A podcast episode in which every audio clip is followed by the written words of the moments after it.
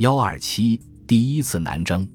太和十八年（四百九十四年）夏，孝文帝一边部署迁都事务，一边试图发起南征。河南民力此时已用于新都建设，孝文只能从其他地区征兵。但主持日常政务的官员对此不太积极，因为按照常理，北魏政权无力在迁都之际维持大规模战争，所以此次征兵因陈辽的代工而延误。御史台官对袁成等尚书官员提出弹劾，批评其在关西动员不利，车驾南征，征兵秦雍，大期秋季越级洛阳。道月以使者致书御史薛聪，示与主文中散元志等。即为七会奏举其罪，又奏监左仆射、吏部尚书任城王成、魏总朝右任属容基兵使会否，曾不简奏。尚书左丞公孙良直为书匣，蒙冒莫举，请以见世免良等所居官。出土高道岳墓志，对此事亦有记载：泾阳卫兵报为宣禄，兴遣飞日征兵秦雍，献期季秋，越及洛阳。而兵士迁为机犯军律，县省机要，理应绳究。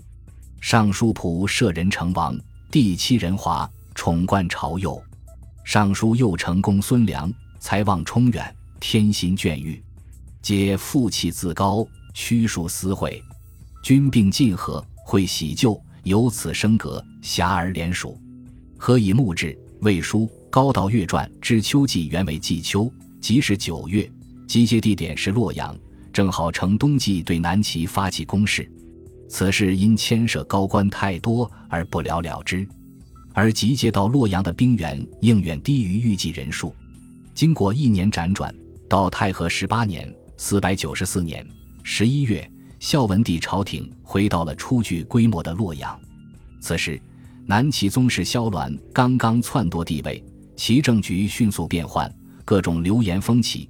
边境有传闻称其雍州刺史曹虎据襄阳请降，孝文帝有心乘机发动南伐，但负责政务的李冲和袁成二人反对。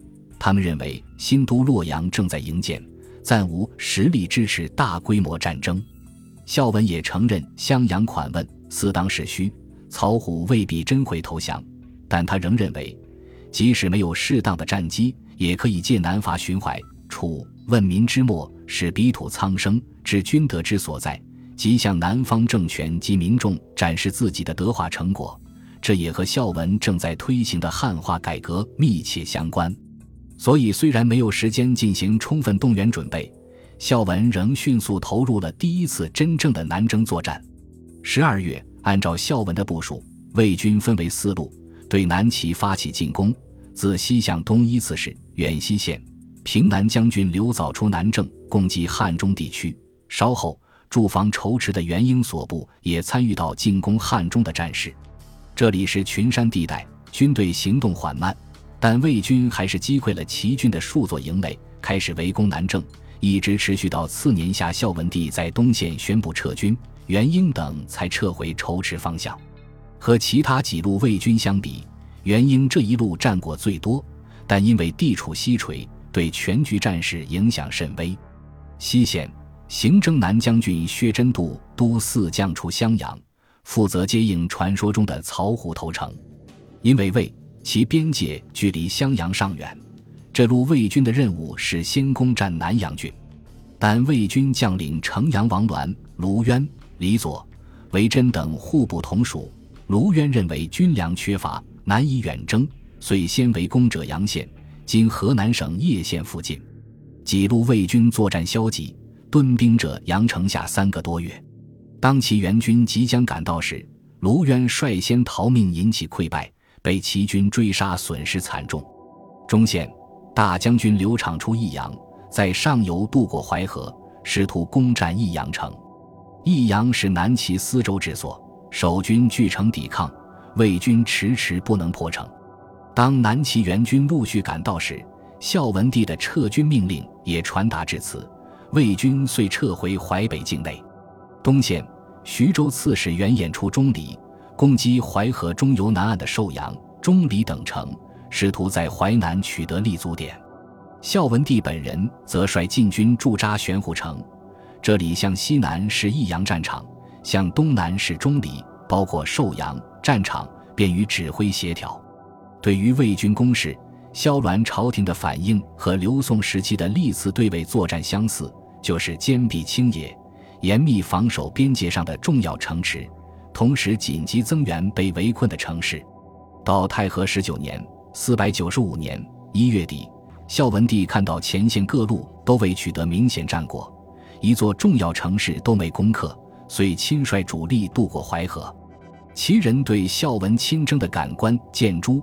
南齐书魏鲁传，洪自率众至寿阳，军中有黑毡行殿，容二十人坐，辇边结三郎和刺针，硕多白针耳，铁骑卫群前后相接，步军皆乌准硕，坠阶以黑蛤蟆翻，牛车及驴，骆驼载军资妓女三十许万人，可见魏军对南方人造成的震慑，主要是其军马和吏畜的众多。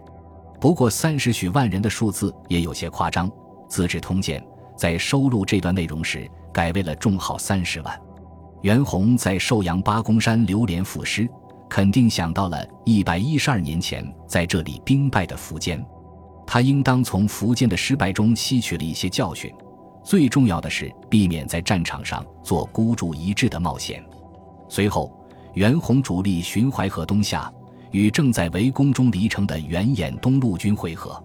按照袁弘的设想，魏军将临江水，再现当年拓跋焘兵至瓜埠的一幕。但此时南齐主力崔慧景、裴叔业所部已开到钟离附近，而且三月将至，春水渐涨，齐军舰队已自海口驶入淮河，魏军主力又被隔绝于淮河南的危险。袁弘不甘心在一城未下的情况下撤军，一时颇有骑虎难下之感。但此时袁弘七兄亦是妹夫司徒冯诞并死于军中。次日，袁弘便借机宣布班师，结束了第一次南征。在齐军威胁之下，魏军主力的撤退极为狼狈，有万余名士兵被遗留在淮河中心的洲岛之上。在向齐军交纳了五百匹战马之后，才被允许渡回北岸。